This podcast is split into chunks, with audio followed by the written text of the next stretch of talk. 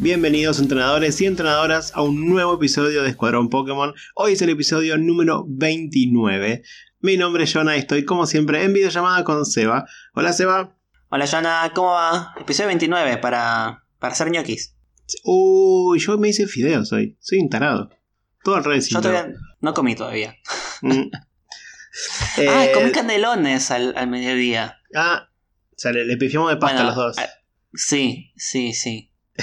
Bueno, podemos hacer una nueva tradición y los 29 comemos cualquier pasta menos ñoquis. Es una buena tradición. A mí me Los sirve igual. episodios, los episodios 29, y es el único, listo. Claro, claro. Si lo comimos Hasta- hoy. Hasta el 129 ¿Llegaremos? ¿Vos decís que llegaremos al 129? eh, tenemos que hacer al menos un episodio por tipo. Me parece que si llegamos ahí ya está. Yo, estoy, Mm. yo soy feliz. Sí, sí, es verdad, es verdad. Eh, material hay para hacer muchas cosas. Muchas. Y algunos tipos incluso da para hacer dos episodios, así que puede ser, puede ser que Sí. lleguemos. Sí, sí, sí. Y bueno, 129 ñoquis. De acá, acordate, en 100 episodios. Llegamos a las 29 más 129, que, que son 129, ¿qué sería? Acá más o menos en 2-3 años. una por ahí, más o menos. Ah, Y supongo que eh, un episodio por semana. Hay 54 semanas por año. Y bueno, en, en la próxima pandemia. Ay, no, por favor, basta de pandemias. Basta, basta, no. Que no, que no toque otra cosa así, pues ya estoy, ya estoy bastante cansado, por decirlo de una manera fina y recatada. Toca madera. Toca madera, toca Mm, madera. Sí. Bueno, hicimos una pregunta, una consigna la semana pasada y no tuvimos mucho éxito, la verdad. No, perdón, perdón. Fue, fue mi culpa, gente. Yo, yo me volví engreído con la consigna anterior que estaba tan feliz eh, y nada, fue el karma, ¿no? ¿Viste? Es Cuando uno libera tanto para afuera, que estaba tan feliz, que me contestaron un montón, que mandaron dibujos y bueno, no, no, me... me... Nada, me confié, me confié, me confié, quise hacer otra pregunta creativa y, y, la, y la pifié, perdón, perdón. Bueno, hay que ponernos a dibujar. Ahí, La próxima hay que ponerlos a dibujar, que eso se ve que les gustó y, y- y listo. No, no, no quieren pensar mundos nuevos nuestros oyentes. Ya, el, el que, el- el que tenemos les gusta, ¿será eso? No creo. Puede ser, puede ser. Que, quizás les pone triste pensar en otro, cómo sería otro mundo y Mm. mejor, mejor jugarlo a lo seguro. Eh, bueno, tuvimos una respuesta en Instagram que básicamente nos dice que eh, intentaría armar un mundo 100% pacífico eh, y también tratando de revivir a especies de Pokémon extintas o poner a salvo las que están en peligro. Este fue un mensaje de Noé de MG75. Te agradecemos mucho por contestarnos, primero. Es nuestro oyente en el top esta semana. Sí, sí. El oyente de la semana, como el empleado eh, del mes. Voy a hacer algo. Te voy a regalar un dibujo, Noé. Ahí está, muy bien. Se jugó Seba, se jugó Seba. Bueno, felicidades, ¿no? Y te acabas de ganar un dibujo por haber sido la única persona que nos dio bola la semana pasada. Eh, vieron que, vieron que este podcast, este, este podcast garpa, garpa, siempre. Así que nada, Noé, eh, escribinos por mensajes en Instagram y así tendrás tu, tu, tu premio, que es más un consuelo para mí que para vos, pero... Eh, nada, muchas gracias. Bueno, y luego de, de la- de la consigna, entre comillas, de la semana pasada, vamos a arrancar con el episodio de hoy. Esta semana hemos decidido ver películas, ponernos a ver un poquito de cine y analizar un par de ellas. Obviamente estamos hablando de las películas de Pokémon, no que, que otra película me voy a poner a ver en el podcast. Eh, ya hemos analizado en un capítulo Ay, anterior. teníamos que ver de Pokémon, teníamos que ver películas. Sí, claro. ¿Y qué estabas viendo? Uh, bueno, ¿Me das horita y media? Dale. Bueno, Lo- lo cortamos dejamos acá y volvemos. Ustedes, ustedes escuchan, ustedes escuchan acá, nada, eh, escuchan la, la película de fondo y ya vuelvo, eh. Yo lo dejo con mi gato un ratito.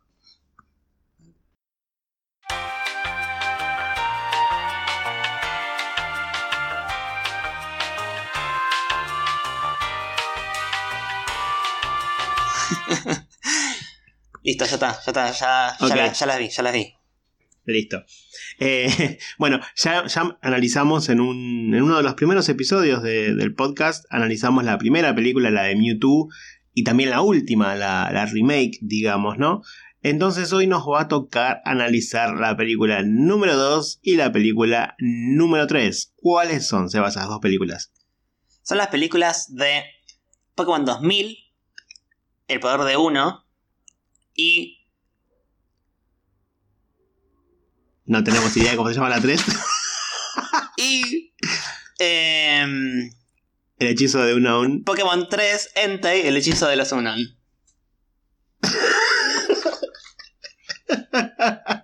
Yo justo tenía la página abierta porque tampoco me acordaba el nombre. Ah, porque Red tiene muchos nombres. Porque, perdón, porque tiene muchos nombres. En japonés tiene un nombre, en inglés tienen otro. Sí. Entonces, ¿cómo era? Bueno, ¿cuál era cada uno? Porque en. La primera, en japonés, es. Pokémon Lugia. No, no, mentira. Eh, pero. eh, Sí, es- igual tiene sí. ex- Lugia Explosive Birth, Birth, o el, el nacimiento explosivo de Lugia. Y es como, ¿qué? qué- qué? Ni siquiera vemos a Lugia nacer en la película. Pero nada, Explosive Birth. Eh, la tercera habla s- sobre el castillo de cristal de Entei y después eh, lo traducen como eh, el hechizo de los Unon. Y es como, ¿cuál era cuál? Y- ah, pero sí. Pokémon 2000, la película, es la segunda película de, de Pokémon. Eh, no, básicamente advertir a nuestros oyentes que obviamente en este episodio va a haber spoilers. De todas maneras son películas que se estrenaron hace 20 años. Si alguno no la vio, bueno, ya creo que se le pasó un poco el tiempo, pero bueno, avisamos de todas maneras que vamos a contar detalles de las películas, con lo cual si no quieren spoilearse, pongan pausa, vean las películas y después nos siguen escuchando. Eh, eso Pero la- ya, ya la- una- ya la escucharon durante la hora y media que, estu- que la estuve viendo. De- de Claro, fondo, sí, sí, ¿no? sí, claro. Pero bueno, por ahí mutearon porque no querían spoilearse también. No sabemos lo que están haciendo Sí. los oyentes en la casa. Puede ser. Esperemos se, que se estén del en la futuro, casa. se va del futuro, no le edites esa parte anterior, ¿eh? No. Este episodio va a durar como tres horas y media más o menos. claro, la y parte del medio es, es- es- son las películas. La versión es abreviada de las dos para que entre en hora y media, ¿no? Claramente. Eh, Claro. ¿Te imaginas de repente subimos un episodio de tres horas y media y la gente... ¿Qué les pasa a todo? Así de la nada. bueno, vamos a arrancar con Pokémon 2000. Dale, Pokémon 2000 ¿En qué año se estrenó? se estrenó en 1999 en Japón, en el año Ah, 2000. En, qué feo. En Occidente. Eh, es una película que una vez, o sea, el mismo escritor de la primera película, Takeshi Yudo, eh, y también del anime, escribió estas dos películas, Pokémon 2000 y Pokémon 3. Básicamente, cuando escribió la primera película, eh, todos los productores de Pokémon estaban muy metidos con salvar a la franquicia del desastre del episodio de Porygon. Que si no se acuerdan o no saben qué pasó en el episodio de Porygon, les recomendamos ir al episodio 7 de este podcast. Ujú. Eh, entonces lo dejaron como bastante tranquilo para que escriba el guion de la película. Así no se metieron demasiado porque estaban resolviendo otros incendios. Estaban apagando el incendio y este tipo estaba re tranqui en la casa. Está bien. Claro, hablando sobre existencialismo, eh, Mewtwo. Bueno, entonces como lo dejaron tranquilo, básicamente le permitieron meter cosas en la película que quizás en otro contexto no, como toda la parte de la creación de Mewtwo, que es una parte bastante oscura y hasta quizás un poco violenta, en donde Mewtwo destruye eh, el laboratorio donde fue creado y probablemente asesinando a todos los que estaban ahí en el medio. Eh, entonces eso finalmente queda en la película. Y para la segunda película, si bien ya habían apagado los incendios, como le fue bastante bien en recaudación de la primera, le dijeron, bueno, está bien, confiamos en vos, escribí la segunda película, no nos vamos a meter tanto. Tanto. ¿Sí? Como que eh, el chabón escribió el- un primer borrador del, del primer cuarto de la película, en donde ese primer cuarto ni siquiera estaban Ash y, los, y sus amigos, ni tampoco el, el Team Rocket, era otra gente, ¿sí? Tenía una idea como de hacer algo nuevo, innovador.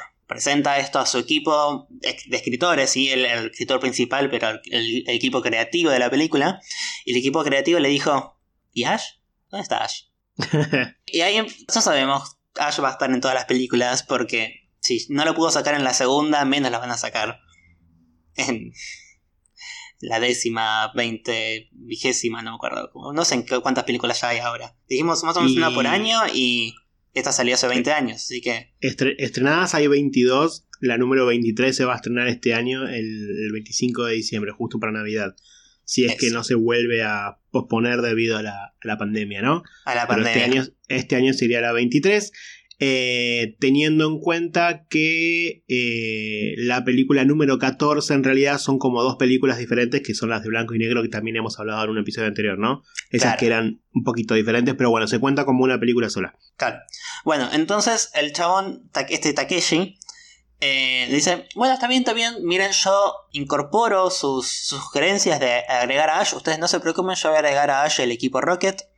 Entonces el chabón se fue a escribir solo los, últimos tres cuartos de la película, como diciendo, bueno, ya esta gente confía en que yo voy a escuchar sus sugerencias, entonces como confían en mí, ahora voy a escribirlo todo solo. Listo, ya está, no voy a volver a preguntarles cosas. Y terminó de escribir la película. Bueno, se junta con el director, al director le gusta la idea y van a, van a hacer la charla ya con los eh, productores de Pokémon Company sobre el guion. Y Takeshi era, no, era una persona muy confrontativa, ¿no? Entonces le dice al director, mira, responde vos las preguntas, vos sabés qué es lo que yo pienso, eh, que este es mi guion, yo, no, yo voy a estar ahí, pero responde vos. Bueno, bueno. Entonces leen, el guion, los productores dicen, che, me encantó la película, me re gusta, eh, pero ¿dónde está la escena en donde te hace llorar? Takeshi estaba pensando, ¿por qué necesitaría una escena que me haga llorar, no? O sea, no, no, es, es mi objetivo. Claro, o sea, él, tenía una visión creativa de, mira, la película tiene que ser la historia que sea, que te surja a vos es tu propia relación con la película. Yo no tengo que crear algo para que vos llores o algo para que vos ríes. Si vos reís o llorás por tu cuenta porque la historia es así, perfecto. Pero no, no lo tengo que poner yo obligadamente. Esa era su idea. Pero como él no estaba hablando y le dijo al director que hable por él, el director le dice, no, la, escena que te hace llorar es la que Misty salva a Ash de ahogarse. El chabón lo mira diciendo, sos, idiota. Tengo, tengo ahora que poner esa escena de mierda que no tiene ningún sentido en la película porque vos decidiste abrir tu bocota. Bueno, que se joda Takeshi. ¿Para qué le dijo al, director? O sea, Taki, Taki, Taki, Taki, Taki, Rumbak, jodete, hermano. Hubieras abierto, abierto vos la boca, pa. Así que bueno, agregaron esa escena en esta, en esta película. Como ya les habíamos contado, eh, cuando hablamos toda la parte de Yoto, Lugia fue creado especialmente para esta película. ¿Sí? Esta película se estrenó en julio de 1999.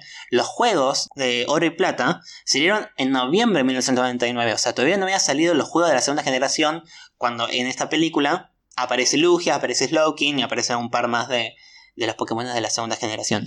Entonces, Lugia fue creada exclusivamente para el anime y luego, como estaba en, el camino eh, de la creación de los otros, de los juegos de la segunda generación, que eh, se retrasaron bastante, ¿sí? estaban originalmente pensados para estrenarse en el 98 y se estrenaron en el 99.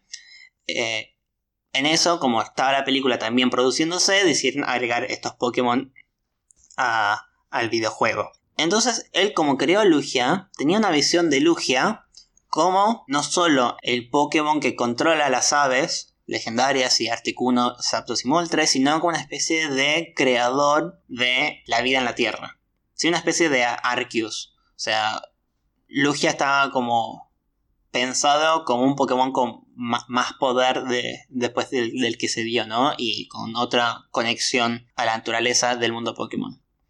Entonces, como le había puesto esta cualidad creadora, él lo veía como un Pokémon maternal. ¿Sí? Un Pokémon quizás no necesariamente femenino, pero ni masculino ni femenino, un Pokémon más andrógino. Eh, hasta tenía pensado quizás que eh, la voz de Lugia sea una mezcla de un hombre y una mujer, para darle esta, esta especie de Pokémon a género o no binario. Y finalmente, cuando sale la película, ven que le pusieron voz de hombre y el chabón también se quería matar, como que su visión creadora no fue tomada en cuenta ah, para la creación de la película. Y bueno, ya son cosas que se le van sumando a Takeshi Judo que empiezan a generar rispidez con toda la parte de su creación como, como autor de los guiones de Pokémon.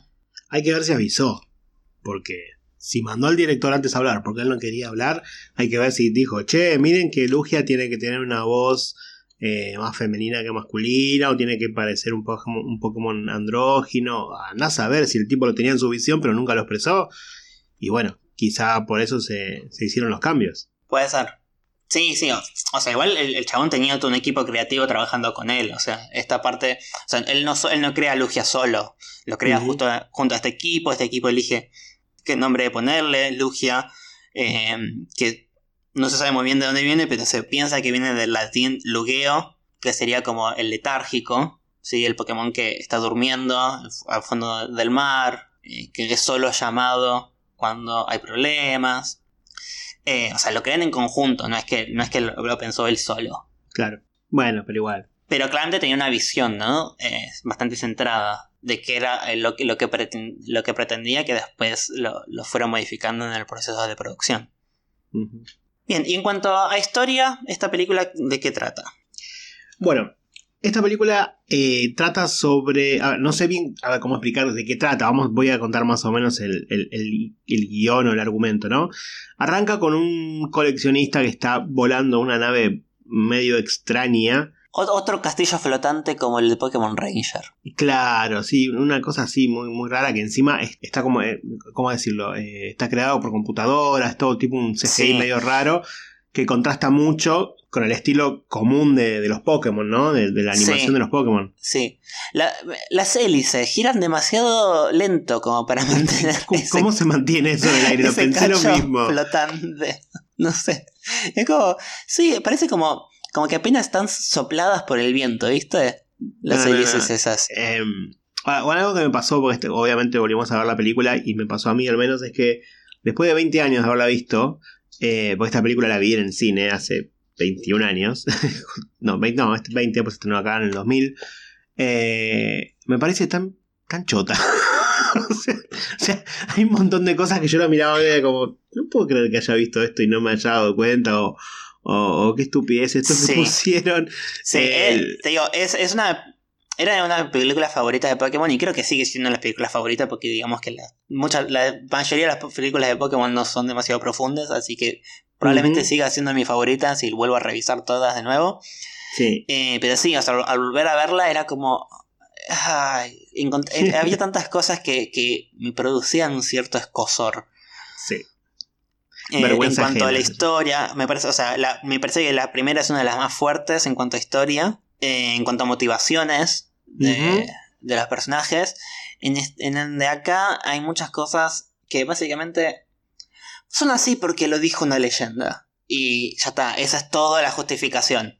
Esta película hace agua por todos lados, es como que tiene un montón de, de, errores y de cosas que no van, qué sé yo, no sé. Sí. Pero bueno, sí, sigue siendo lindo. O sea, respeto a Takeshi Yudo, a Taki Taki.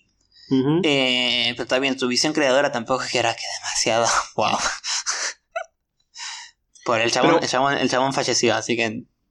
No, lo podemos guardar tranquilos. Ah, no.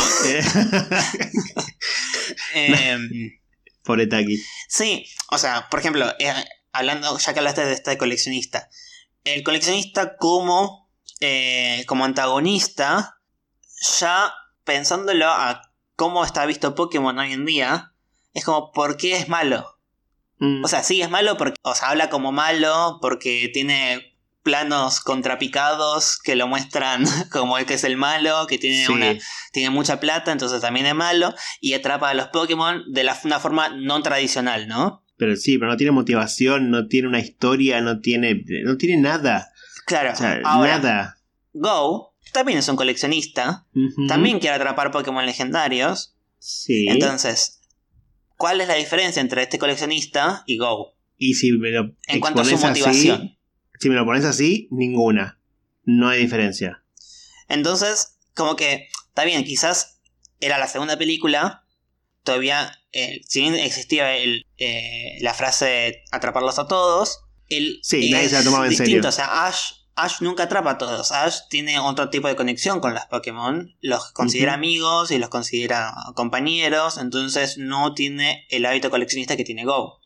Entonces, el coleccionista contrarresta a cómo se relaciona Ash con sus amigos, pero ahora que avanzó toda la saga de Pokémon y tenemos un personaje que es coleccionista y no está visto como malo, choca al volverlo Pero- a ver. Pero ¿sabes por qué no está visto como malo? Porque Go, pese a ser coleccionista, pese a atrapar todo lo que se le cruce por, por delante, también eh, llega a conectar de alguna manera con el Pokémon. Los quiere y los trata igual que Ash, y no es que los, los atrapa y los deja ahí tirados y nada, no.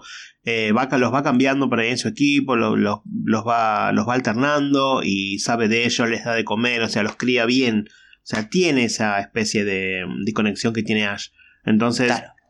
En realidad sería lo que tendría que haber sido Ash, básicamente, ¿no? Tratarlos como los trata Ash, pero atrapar a todo lo que se le cruce, que es lo que queremos hacer todos, básicamente. ¿Cuántas veces, cuántas veces Ash perdió eh, la oportunidad de, de atrapar Pokémon? Sin ir más lejos, en el último capítulo, en el- lo vi ayer.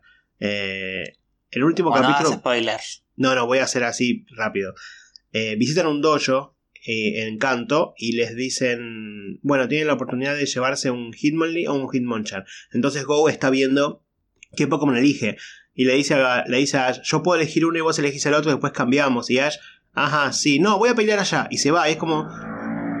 Te están regalando un Pokémon y ni siquiera así tenés ganas de atraparlo. o sea, sos un tarado. Eh, o sea, sigue siendo el mismo Dash de siempre y Go obviamente quiere eh, aprovechar la situación, ¿no? Claro. Esta, esta película tiene como, creo que como eje principal el hecho de la coexistencia y principalmente con la, coexistencia con la naturaleza, ¿no? Como quizás tener una visión extractivista de la naturaleza en cuanto a, en este caso, a atrapar a las bestias legendarias que son importantes para su ecosistema, cómo puede desestabilizar todo y generar grandes cambios climáticos en todo el mundo, ¿no? Esa sería la concepción principal que no sé si mucha gente eh, saca eso como, como fuerte de la película, como eje central de la No. película, pero bueno, es algo que se ve claramente con, eh, con el cambio climático, con los Pokémon migrando, ¿sí? Eh, Es la, parte, es la parte seria de la película y a nadie le interesa la parte seria.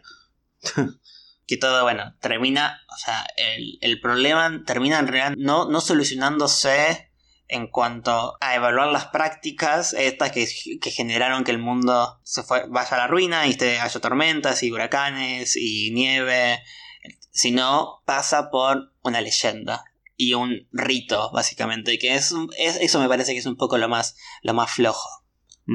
Es una. Sí, es una leyenda que aparece eh, en las Islas Naranja. Eh, básicamente es en la isla Shimuri o Shamuri Island. Eh, que está cerca de las islas. La isla de fuego, la isla eléctrica, supongo en español, no sé cómo se Del llama. trueno. A la isla del trueno, ok. La isla del trueno y la isla del hielo. ¿Es así? Yo la vi en inglés, por eso no, no sé los nombres en español. Eh, básicamente es una leyenda que pasa alrededor de esas islas, en las Islas Naranja.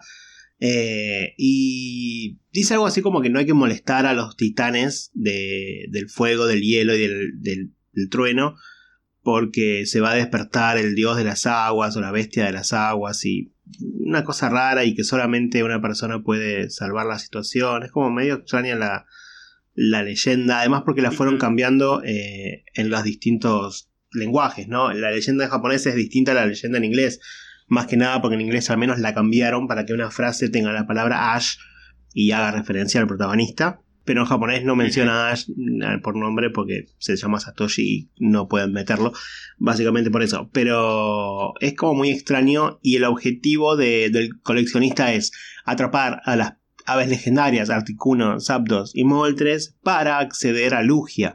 Porque sabe que atrapando a esas tres va a armar quilombo, Lugia va a salir y ahí termina atrapando a Lugia, que es su gran objetivo. Eso es básicamente el, el plot o el argumento de, de la película, ¿no? Así a grandes rasgos.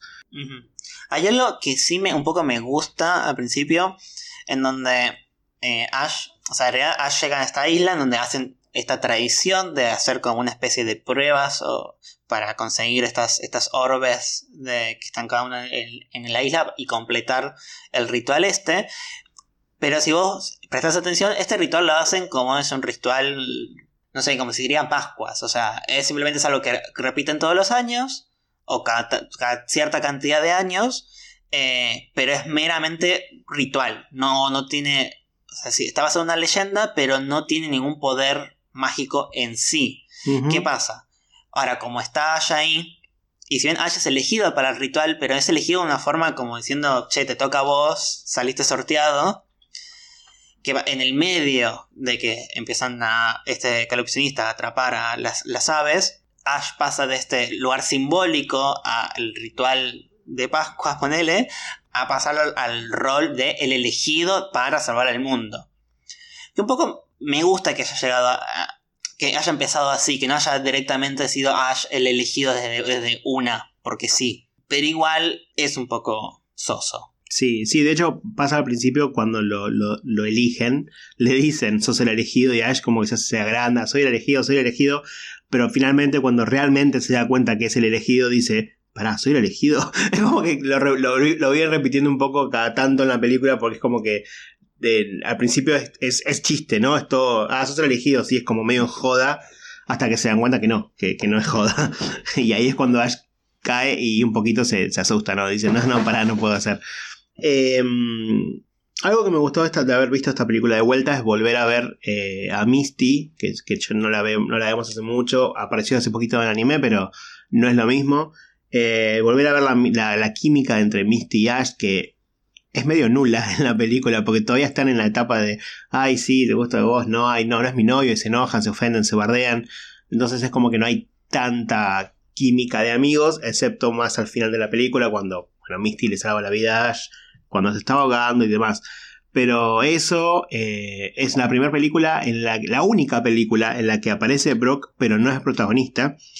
Eh, Y en su lugar está Tracy, porque esta película, como dijimos recién, pasa durante el arco de las Islas Naranja. Entonces está Tracy en su lugar. Y algo que me. es cuando terminé. Tracy no hace nada. no hace absolutamente nada, Nada. ¿no? Podría no haber estado y hubiera sido la misma película. Real. Tira dos o tres frases en la película, son dos estupideces, no tienen sentido. No, no, no sirve absolutamente para nada. Eh, de hecho, hay algo que me causó mucha gracia porque me di cuenta cuando terminé de ver la película. eh, al final, cuando se resuelve todo, eh, el profesor Oak, la madre de Ash que, y, y la profesora Ivy, que es la que se, donde se quedó Brock trabajando, los tres tienen como un papel un poquito más grande en la película y se juntan, investigan y viajan a las Islas Naranja. Y al final se encuentran ellos tres con Ash, Misty y Tracy. Y Tracy lo mira al profesor Oak y no hace nada. Y es como, hermano, vos literalmente te juntaste con Ash y Misty porque conocían al profesor Oak y porque tu sueño es conocerlo. Te apareció enfrente y vos te quedas como, che, qué mal el clima, eh. Ni pelota.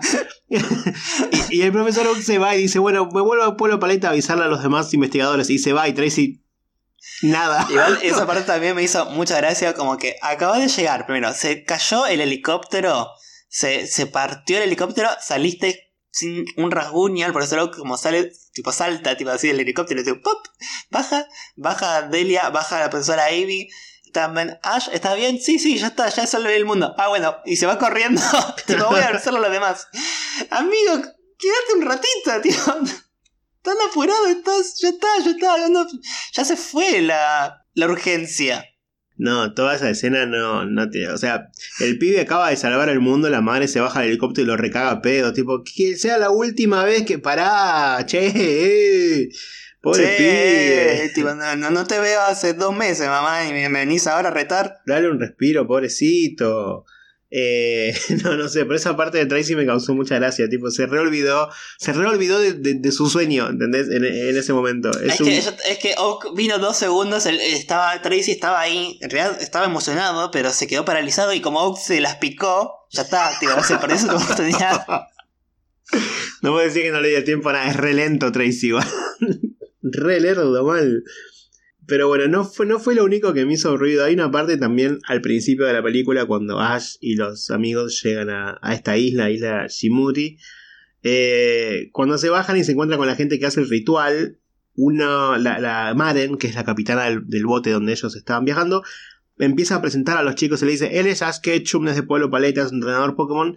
Cuando dice que es un entrenador Pokémon, todos como, ay, que la interrumpen, no, entrenador Pokémon, no es lo que necesitamos, bla, bla, bla. Nunca llega a, a presentar a los otros dos. Y Melody, que es una de las protagonistas de la película, de repente, dos minutos después le dice a Misty, no te pongas celosa, Misty. Tipo, ¿cómo sabes el nombre? Jamás te lo dije, jamás te lo dijeron. O sea, pues yo leí por ahí que podía ser porque Misty es eh, entrenadora, líder de gimnasio y que por ahí tiene cierta fama y eso, pero... Mm, no sé, me hace ruido. No, pero no, ni siquiera la conocía. Porque Misty le dice, sí, yo era entrenadora de agua, así que voy con vos a, salvar a Ash. toda la, la, pica entre Melody y Misty por si era novia o no de Ash. Era, yo la estaba viendo y era como, chicos, esto es innecesario. Ash tiene 10 años. ¿Qué chica en su vida iría a Ash y estaría celosa o no de si Ash es la novia? No, tío, es un nene, gente, es un nene. Tío, no, no, no. ¿Por qué le, lo fuerzan a, a, tener una pareja? No sé, aparte no suma Aparte Melody tiene 15 años y es como... ¿Qué, ¿Qué, ves en Ash? Decime, ¿qué estás viendo en Ash, por favor? No, no. Bueno, pero tiene un par de cosas la película que quizá no están orientadas a, niños. Hay un momento luego de que llegan a la isla que empieza como el banquete de, de, bienvenida al ritual, no sé qué, y la escena como que la cámara va pasando y de repente está Maren, la capitana que dije recién, está hablando con un par de personas como que estuviera contando un chiste y tira, y tira el, el, punchline del chiste, ¿no? Como el, no sé cómo decirlo en español, no me sale. Em, bueno, como la frase final del chiste, y la frase es, eh, no, but I have Kravis tengo Kravis, haciendo referencia al Pokémon, pero haciendo un juego de palabras con Krabby, que en inglés está hablando de ladillas. Entonces es como, señora, hay niños, hay niños alrededor suyo, hay niños viendo esta película, no puede hacer un chiste sobre eh, piojos genitales. no.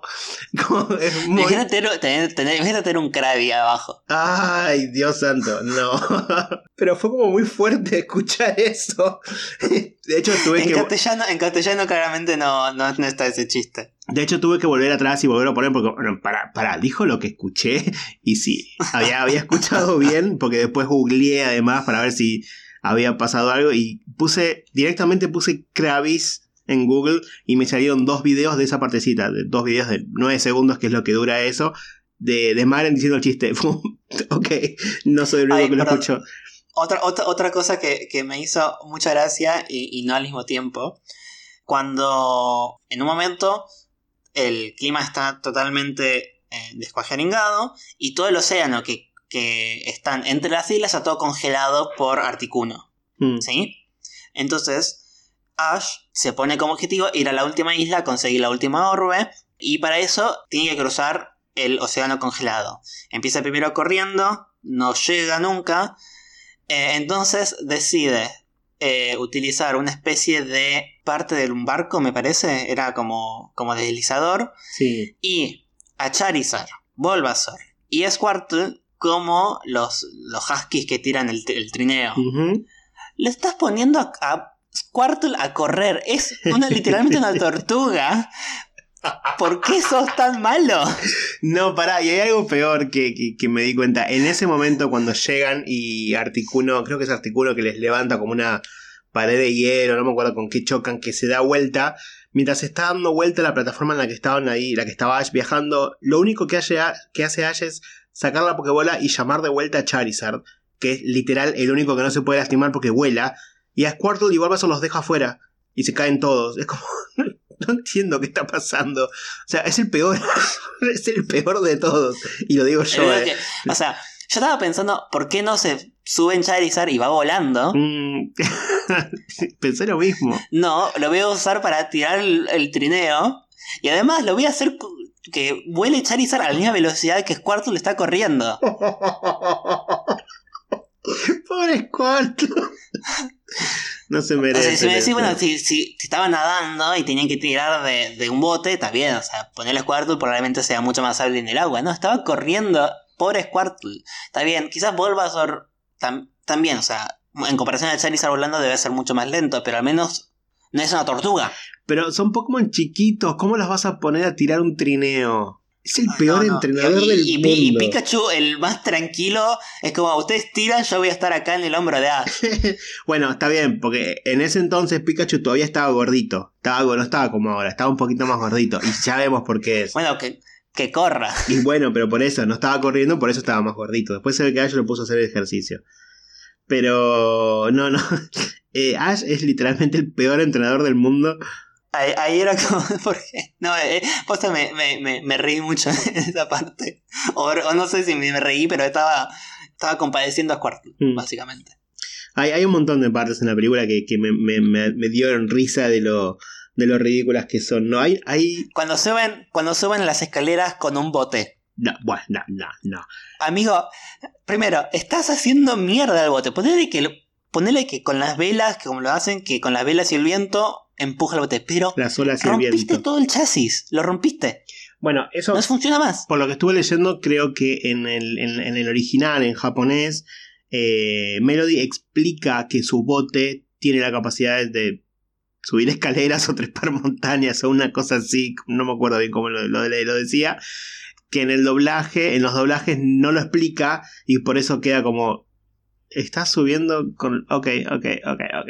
No, no tiene sentido. Y, y no- y- y ni, a- ni hablar que, que Melody, que es una chica de 15 años, es mucho más hábil y puede utilizar un bote.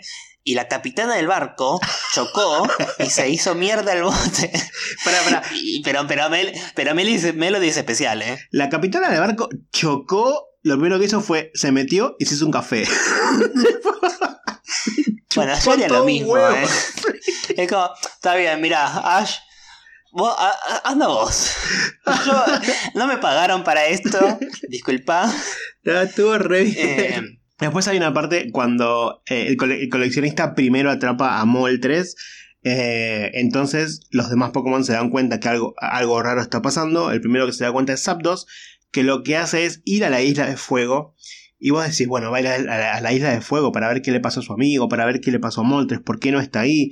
Y cuando se pone a hablar con Pikachu dice, Moltres se fue, vengo a reclamar esta isla para mí. ¡Garca! ¡Sos un se, garca! se odian, se odian. Pero sos Se un ventajero, loco.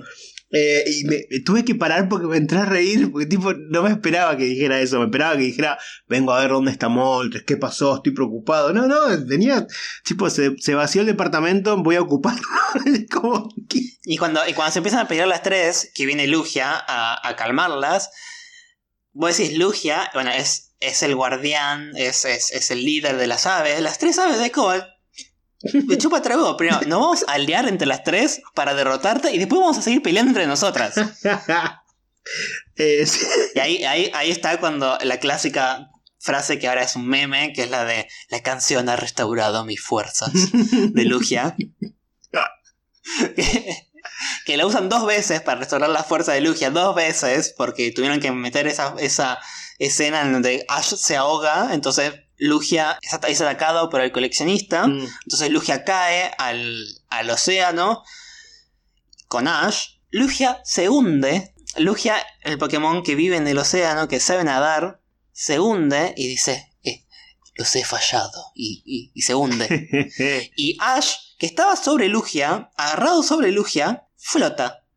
Pero porque tiene a Pikachu a su lado y Pikachu lo está manteniendo a flote. La ratita lo está manteniendo a flote, Pero, seguro. pero, pero, pero cae como 3 metros y flota tipo cual telgopor en el agua. Eso porque tiene la cabeza llena de aire. o el ego inflado. También, sí. Alguna de las dos. No, no, eh, eh, eh, tiene un Y ahí, montón está, de ahí se queda flotando sol, solo, no se está ahogando. Y ahí es cuando Misty lo va a rescatar. Y es como, no, no se está ahogando. Tipo, está flotando, literalmente tiene la cabeza fuera del agua. O sea, si, si, si hubiera estado en el, en el fondo y Misty se metía, iba a la profundidad, lo agarraba y lo llevaba, bueno, sí, lo- ahí sí lo salvó de ahogarse. Estaba flotando. Sí, sí, sí, real, no, no tiene Nada, sentido. Terrible. Tracy, un inútil de mierda, porque ni siquiera saca su Marril. No, Tracy eh, literal es el peor personaje porque no hace nada. Nada de nada. Tipo, Igual, hay un momento en que se están eh, Melody y, y, Mi- y Misty peleándose de nuevo porque si era la novia de Ash o no. viene Tracy en el medio diciendo, ¿estaban hablando de mí? No, nadie está hablando de vos, nadie te quiere, salir de acá. Bueno, eso también lo cambiaron en el doblaje. Eh, no me acuerdo cuál era la frase original, pero como que eh, él se mete en la conversación, pero tipo tira algo que tiene mucho más sentido y hablando de Ash. No, no tira esa frase estúpida. Pero ahora no me acuerdo qué era, pero no, no, sí, no tiene sentido. De hecho, cuando están en el banquete, que Ash decide irse en el bote con, con Maren, eh, se da vuelta y dice, Misty, ¿querés venir? Misty le dice, no, no, no, no. Bueno, y se va. Tipo, jamás le pregunta a Tracy, ni siquiera lo tiene en cuenta, pobre Tracy. O sea, así de inútil o así de invisible es Tracy. Eh, pobre, no, yo no Ah, quiero, pero no. esta película la verdad que no pegó una. Sí, no. Eh, sigo, sigo insistiendo. Es, aún así, es una de mis favoritas. Lugia es uno de mis Pokémon favoritos. Tengo el póster de la película en mi pared. En, en- encuadrado. Ujú. Así que me gusta mucho. Doy fe y es muy lindo. Eh, al igual que con la película de Mewtwo, tengo el soundtrack de la película. La canción de Lugia es muy linda. Es muy, muy bonita. Sabía, sabía tocar la canción de Lugia en la flauta, ya no. Oh. pero sabía, me la había aprendido. Eh, y en el soundtrack hay una, hay una canción que es muy divertida que se llama Polkamon, que es tipo el Pokémon, el Poké Rap, pero hecho polka. tipo, un- y es Polkamon, y es, es muy divertida y es muy bizarra y no sé qué hace ahí, pero como detalle de color, vayan a escucharla, es, es muy bizarra. Así con el acordeón, tipo, y es una polka. Qué, qué bizarro todo esto. Eh, bueno, no sé si estamos cerrando ya esta película, pero quería recalcar un par de cosas antes. Primero, la, eh, la escena en la que están en el helicóptero los dos profesores con la mamá de Ash y están lo, está como el reportero ahí que les está haciendo una entrevista tipo, profesor Oak, ¿qué opina? Profesor Ivy, ¿qué opina? No sé qué. Y que de repente se da vuelta y dice algo a la mamá de Ash y el chabón se da- la enfoca y le dice, ¿y usted quién es? Tipo... y ella, ay, mi hijo está ahí en las islas y yo lo voy a buscar.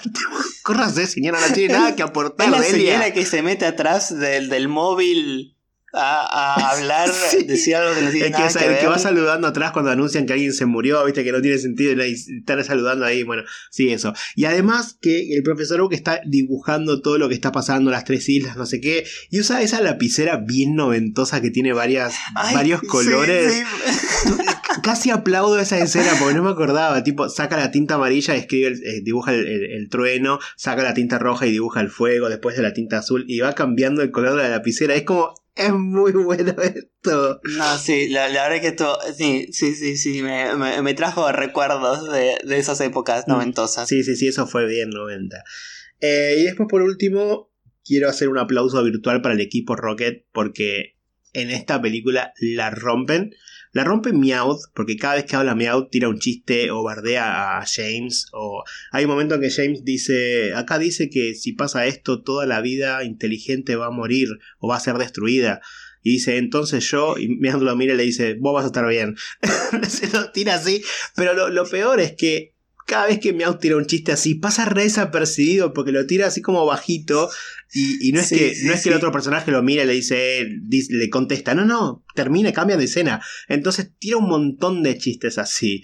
Eh, en un momento también Jesse dice, eh, tengo miedo de que me caiga Zapdos encima. James dice, tengo miedo de que me caiga Moltres encima. Y Meowth dice, tengo miedo de que me caigan encima. Como, ¿qué, qué le pasa, señor? es como, es muy, muy gracioso The Meowth. Shade. Es muy gracioso en esta película. eh, y el equipo Rocket eh, eh, son los grandes héroes porque se sacrifican al final. De hecho, en un momento dicen, bueno, pero vamos a morir.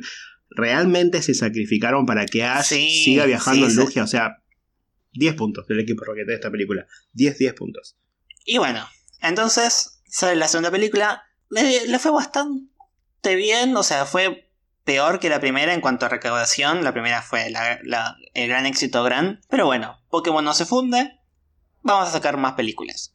Y entonces decidieron hacer la tercera película, que ya dijimos que también fue la que escribió Takeshi Yuda, fue la última película que escribió, porque también apare- aparecieron otros roces durante la producción de la película. En un principio, la película va a ser totalmente distinta. Takeshi Yudo, dijimos, tenía ideas grandes para hacer en Pokémon, principalmente él ya tenía pensado cómo terminar la franquicia. Taki Taki, te voy diciendo que, Un visionario, ¿eh? que la veo muy difícil ya 20 años después, o al menos que termine como vos querías. Si Eso- termina, probablemente sea por la pandemia, no, no creo que sea por algo de Pokémon. No, olvídate, ya la pandemia estuvo parado unos meses, creo, y ya, ya se reincorporaron los capítulos, ya está toda la normalidad. Eh, la película ya se cambió de fecha y listo, pero ya ni la pandemia la va a parar. A menos que vuelva un brote o algo así, creo que por, esa, por esas tierras ya, ya está todo mejor. Sí.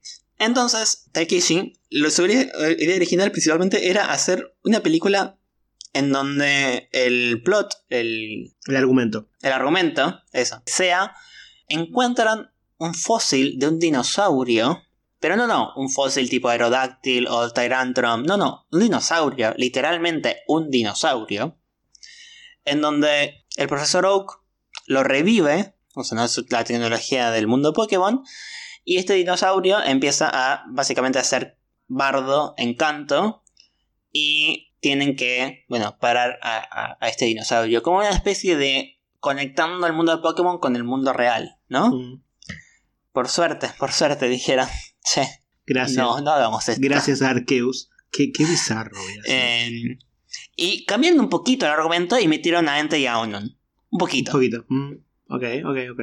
Esta, el, argumento de esta película me parece aún más, más extraño que, que el anterior. Es extraño, pero. O sea, no, no es de mis favoritas, pero me parece que es hasta un poco más sólida. Sí, sí, eso seguro. Porque es una historia cerrada. O sea, no es una leyenda, no es esas cosas que salen de la galera. Eh, no, fue, mira, tenemos estos dos Pokémon, estos son los poderes de estos Pokémon, listo, hacemos una historia con esto. Básicamente se trata de eh, Molly, una, una, niña pequeña que vive con su padre. Eh, al principio de la película se dice que, su madre desapareció, da a entender que no está. Vive con su padre, que es un profesor, un investigador que está investigando unas ruinas donde se supone que están está el Pokémon Unknown. Eh, los llaman para que vaya a ver algo. Cuando llega, encuentra unas, como unos bloquecitos de madera con, con los dibujitos de Unknown.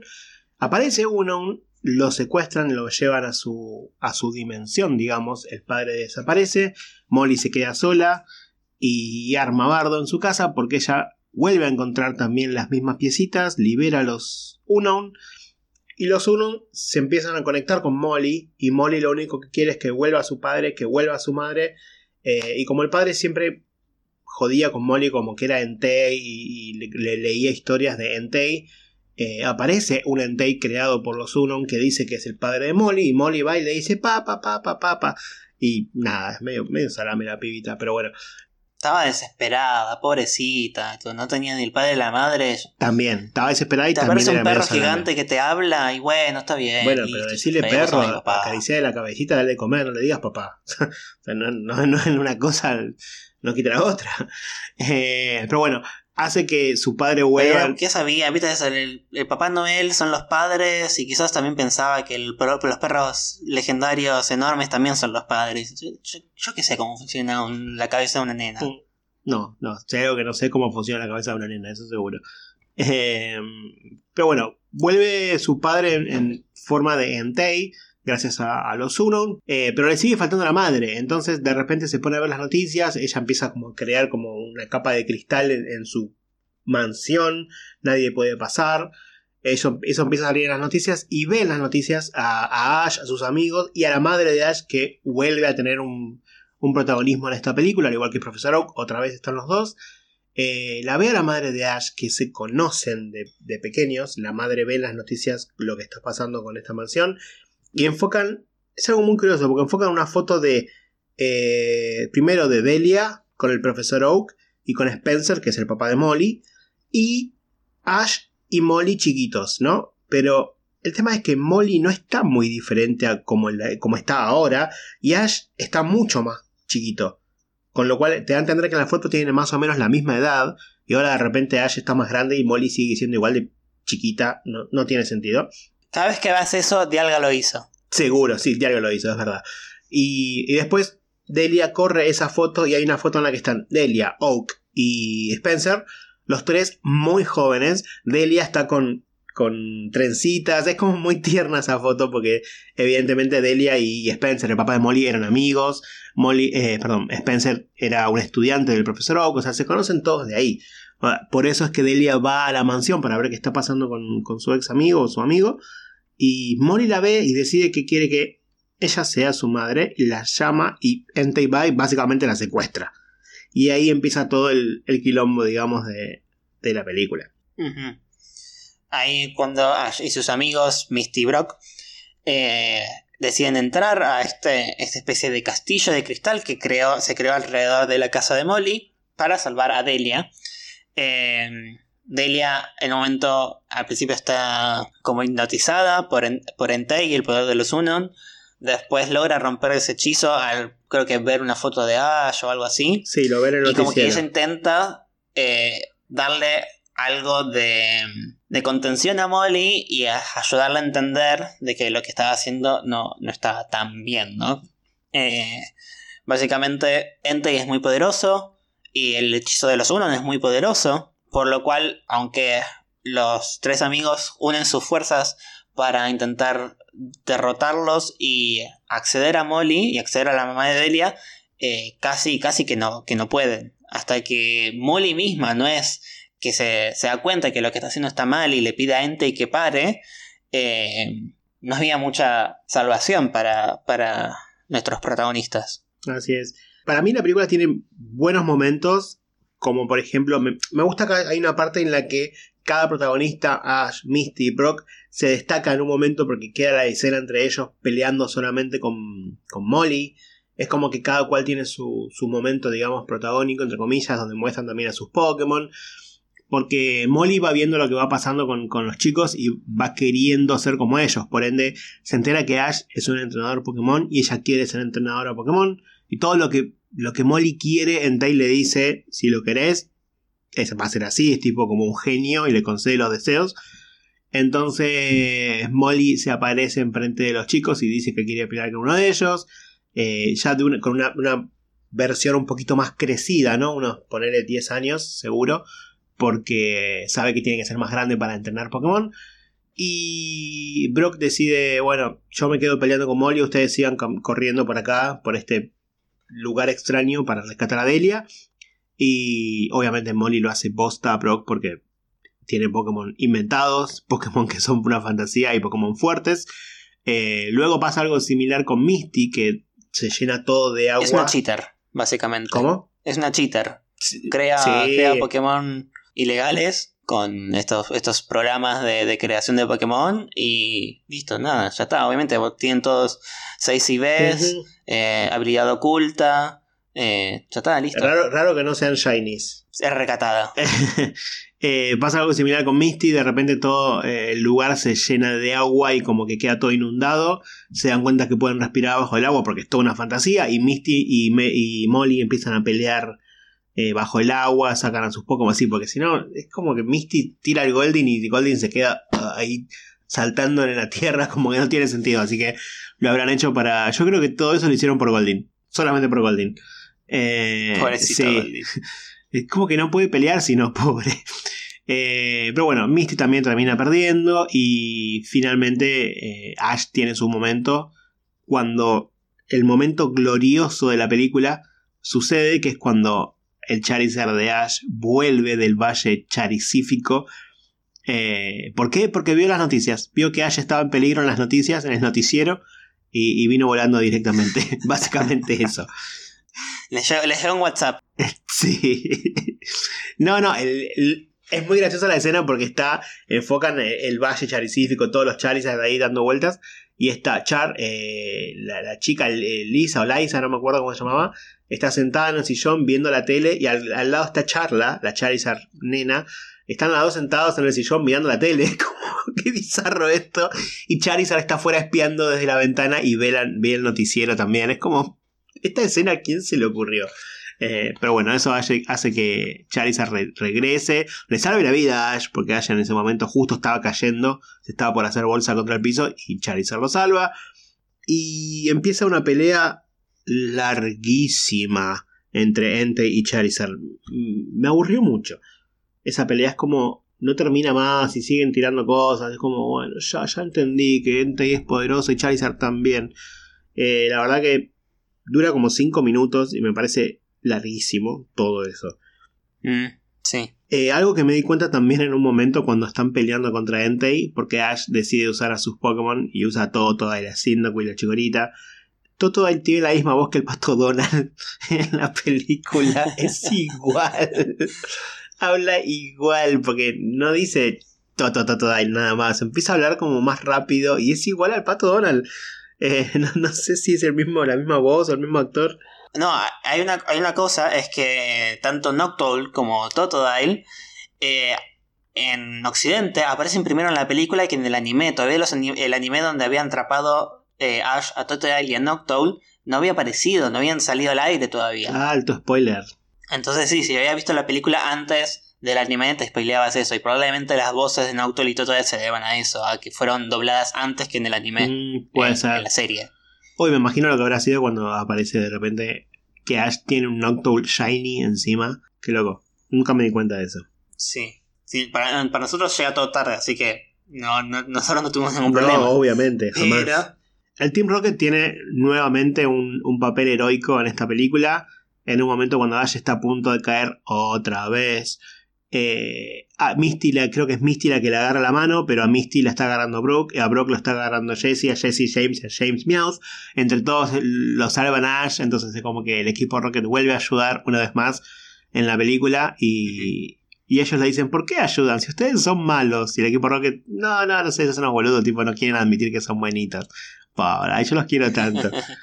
bueno, y, con, en relación a eso, esta es la última película en donde el equipo Rocket tiene un papel eh, como bueno. pues ya en la cuarta, ya el equipo Rocket es parte de, los malvados.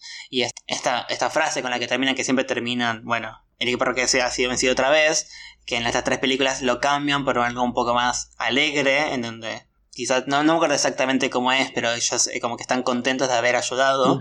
En las otras tres películas, en la de Mewtwo, en la de Lugia y en la de Entei, dicen esta frase como un poco más alegre de que están felices de, haber podido ayudar, que ya está, es la última vez que la dicen.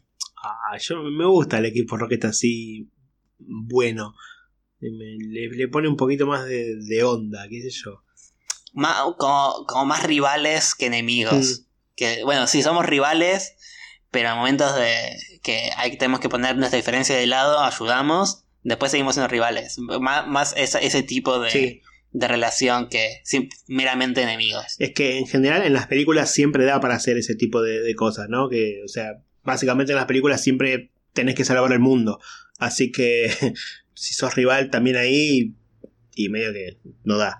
Mm. Eh, unas curiosidades simplemente para comentar la película, cuando se muestra la investigación de Spencer sobre los Unknown, aparecen imágenes más jeroglíficos o más eh, dibujos de Unknown que no pertenecen a ninguna letra del abecedario. Mm. O sea, y si uno se empieza a analizar más, parecen más letras quizás o griegas o del cirílico, ¿sí? Aparece el sigma, aparece pi, aparece omega, aparece O y B del cirílico, que quizás nos podrían indicar que podría haber otros unknown eh, de otros, no sé decir lenguajes. Otras formas regionales. Letras. Como había hecho en el episodio anterior. otras formas regionales. Puede ser. Em, podría ser. No, son dibujos, quizás simplemente son representaciones de otras culturas de los unknown y no necesariamente sean unos que existan de verdad, pero estaría bueno quizás que en algún momento aparezcan. Otra cosa que pasa cuando, cuando enfocan la investigación de, este profesor, hay un momento que hay como un, texto en la computadora de él que explica sobre, un poquito sobre los, los unknown. Eh, y primero a los unknown les dice unknown, como desconocido en inglés, como que no es el nombre correcto. Y segundo, eh, todo ese texto está lleno de errores gramaticales, eh, hay palabras mal escritas, o sea, no sé si es medio bestia el profesor o qué, pero eh, lo, lees y es como, ¿qué está diciendo, señor? Todo mal escrito esto. Quizás eh, eh, el señor, nada, habla en japonés, pero hace ciencia en, inglés y nada, no, no es experto en inglés. Escribe en inglés, pero no... Puede ser, puede ser. No, es su fuerte. en relación a los Unon, hay cosas particulares. Vieron, vieron que los Unon tienen forma de todas las distintas letras y se agregaron después dos, que son el signo de puntuación de signo de pregunta y signo de exclamación. Que en la segunda generación el tipo, o sea, qué letra es cada uno, estaba dado por los valores individuales, ¿sí? los IVs de los unknown. Entonces, la sumatoria, no me acuerdo si era la sumatoria o cierta combinación, daba qué letra era. Pero, y, y además, en la segunda generación, si un Pokémon era Shiny, estaba dado también por la combinación de estos IVs. Entonces, solo podía existir Unknown Shiny forma I latina y forma B corta. Todo lo demás eran imposibles porque no había combinación que combinara ambas, ¿sí? Eh, shiny y letra. Ah, o sea que era mucho, mucho más jodido conseguirlo. Sí. Después eso fue cambiado. Eh, después en la tercera generación eran por unos puntos de personalidad. Y ahora simplemente es un, randomizador aparte lo que es Shiny de lo que es el, la letra que, representa. Entonces ahora sí puedes tener shiny, a un shiny de cualquier letra, pero al principio era imposible. Solo I latina y B corta. Qué loco. Y hay algo también divertido, el arte oficial de Unknown, o sea, no son todas las letras, sino que al principio era la letra G, en la segunda generación, y a partir de la tercera generación, la, el arte oficial es la letra F. Entonces quizás puede representar a Game Freak, esta, esta opción de elegir estas dos letras. Oh, puede ser. Y volviendo a la película, una que fue lo último más o menos que hizo que Takeshi decida dejar de escribir para Pokémon. Al final de la película, cuando se rompe el hechizo de los Unknown, se muestra a el padre de Molly que vuelve a... o sea, deja de, estar en la, dimensión de los Unknown y vuelve a la dimensión donde... O sea, en, este, en estas ruinas donde había desaparecido y se reencuentra con Molly y a veces la escena en donde está Molly, el padre y la madre. Como que la madre apareció en algún lado. Fue tan raro eso.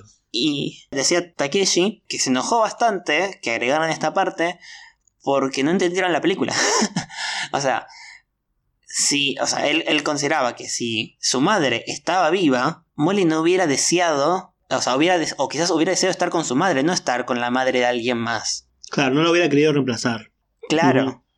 Eh, es como, si la madre estaba viva, ¿por, o sea, ¿por qué metieron a Delia en, el medio? Molly simplemente hubiera deseado estar con su madre. listo, no tener una mamá, no importa de quién. Armó todo ese quilombo al pedo, básicamente. Al pedo, sí, sí, no sé, se olvidó que tenía una madre. Bueno, y más allá de eso, ¿Dónde estaba la madre? ¿Qué estaba haciendo? Si pusiste a la madre al final, explica qué estaba haciendo, porque nunca sabemos si la madre estaba en el hospital, si estaba de compras, si se había ido de viajes, si.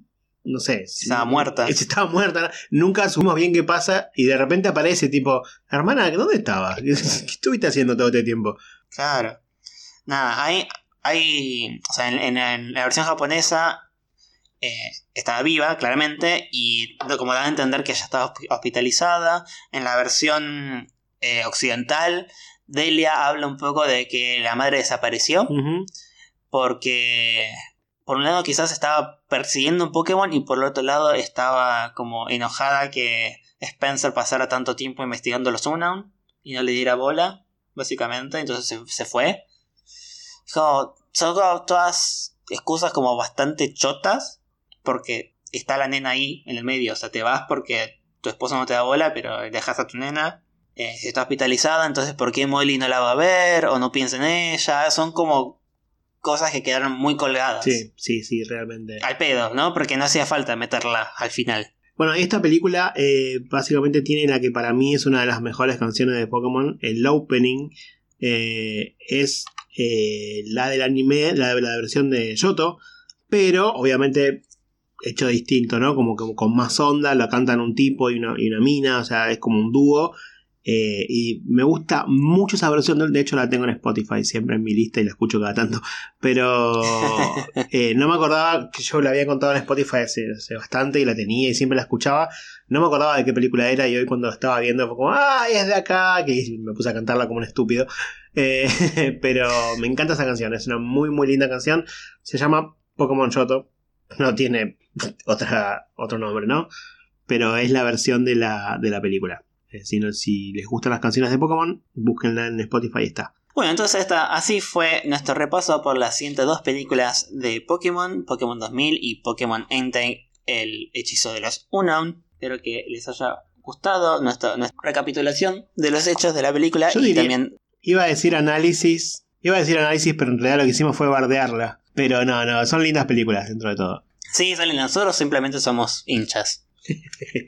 Y como todos los capítulos tenemos que dejarlos con una consigna, esta vez decidimos no hacer una consigna sobre el tema hablado hoy, sino dejar una consigna para el tema de la semana que viene, porque el próximo capítulo es el número 30 y como ustedes saben, cada 5 capítulos hacemos un especial sobre algún tipo. El capítulo 30 van a decidir ustedes sobre qué tipo hablamos entre los cuatro que les vamos a dar ahora. Hicimos como un, sorteo en una, página randomizadora y los cuatro tipos que salieron son el tipo fuego, el tipo eléctrico, el tipo normal y el tipo planta. Eh, está difícil esta elección, pero bueno, vamos a poner esa consigna en las redes y ustedes van a tener que decidir entre esos cuatro tipos sobre cuál hablamos la próxima semana. ¿Y dónde vamos a poner esa consigna, Seba? La van a encontrar en Twitter, que nuestro perfil es Escuadrón Poke, y en Instagram que nos pueden encontrar como Escuadrón Pokémon. Y en ambas redes sociales siempre nos pueden etiquetar con el hashtag Escuadrón Pokémon. Así es, esperamos que les haya gustado este episodio y nos vemos como siempre el próximo martes. Nos vemos.